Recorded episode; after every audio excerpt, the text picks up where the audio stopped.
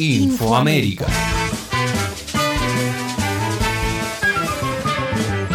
En esta edición, Venezuela gana reconocimiento internacional. La Argentina estará al frente del área de derechos humanos de la ONU. Bolivia denuncia un pedido de armas de Áñez a potencias del norte.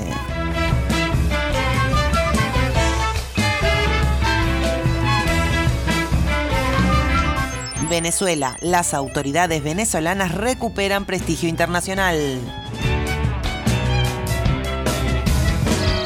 Tras las elecciones regionales de noviembre que contaron con la supervisión de la Unión Europea, el gobierno de Nicolás Maduro ha recuperado crédito en la arena internacional. 177 de un total de 193 países reconocieron a los enviados del oficialismo como legítimos representantes de Caracas en Naciones Unidas. De ese modo, solo 16 naciones siguen acompañando la estrategia liderada por Juan Guaidó, el presidente autoproclamado en 2019 que llegó a contar con el respaldo de 60 estados en el marco de los intentos de estabilizadores que sacudieron a Venezuela durante los años recientes.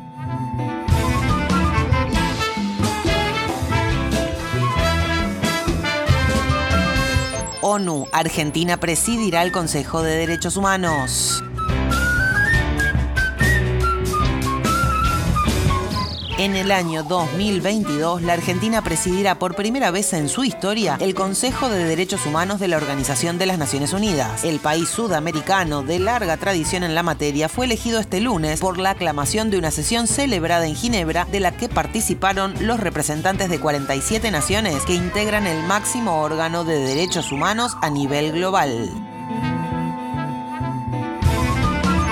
Bolivia, Janine Áñez pidió apoyo en armamento a Estados Unidos y Reino Unido.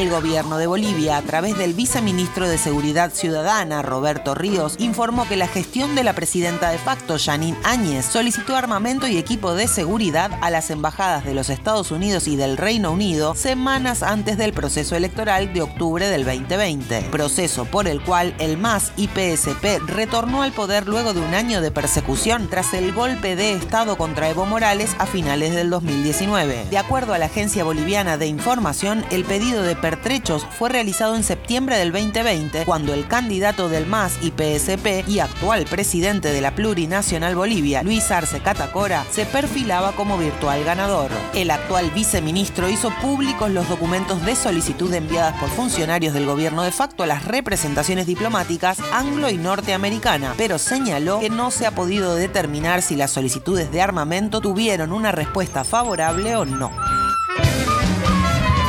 Infoamérica.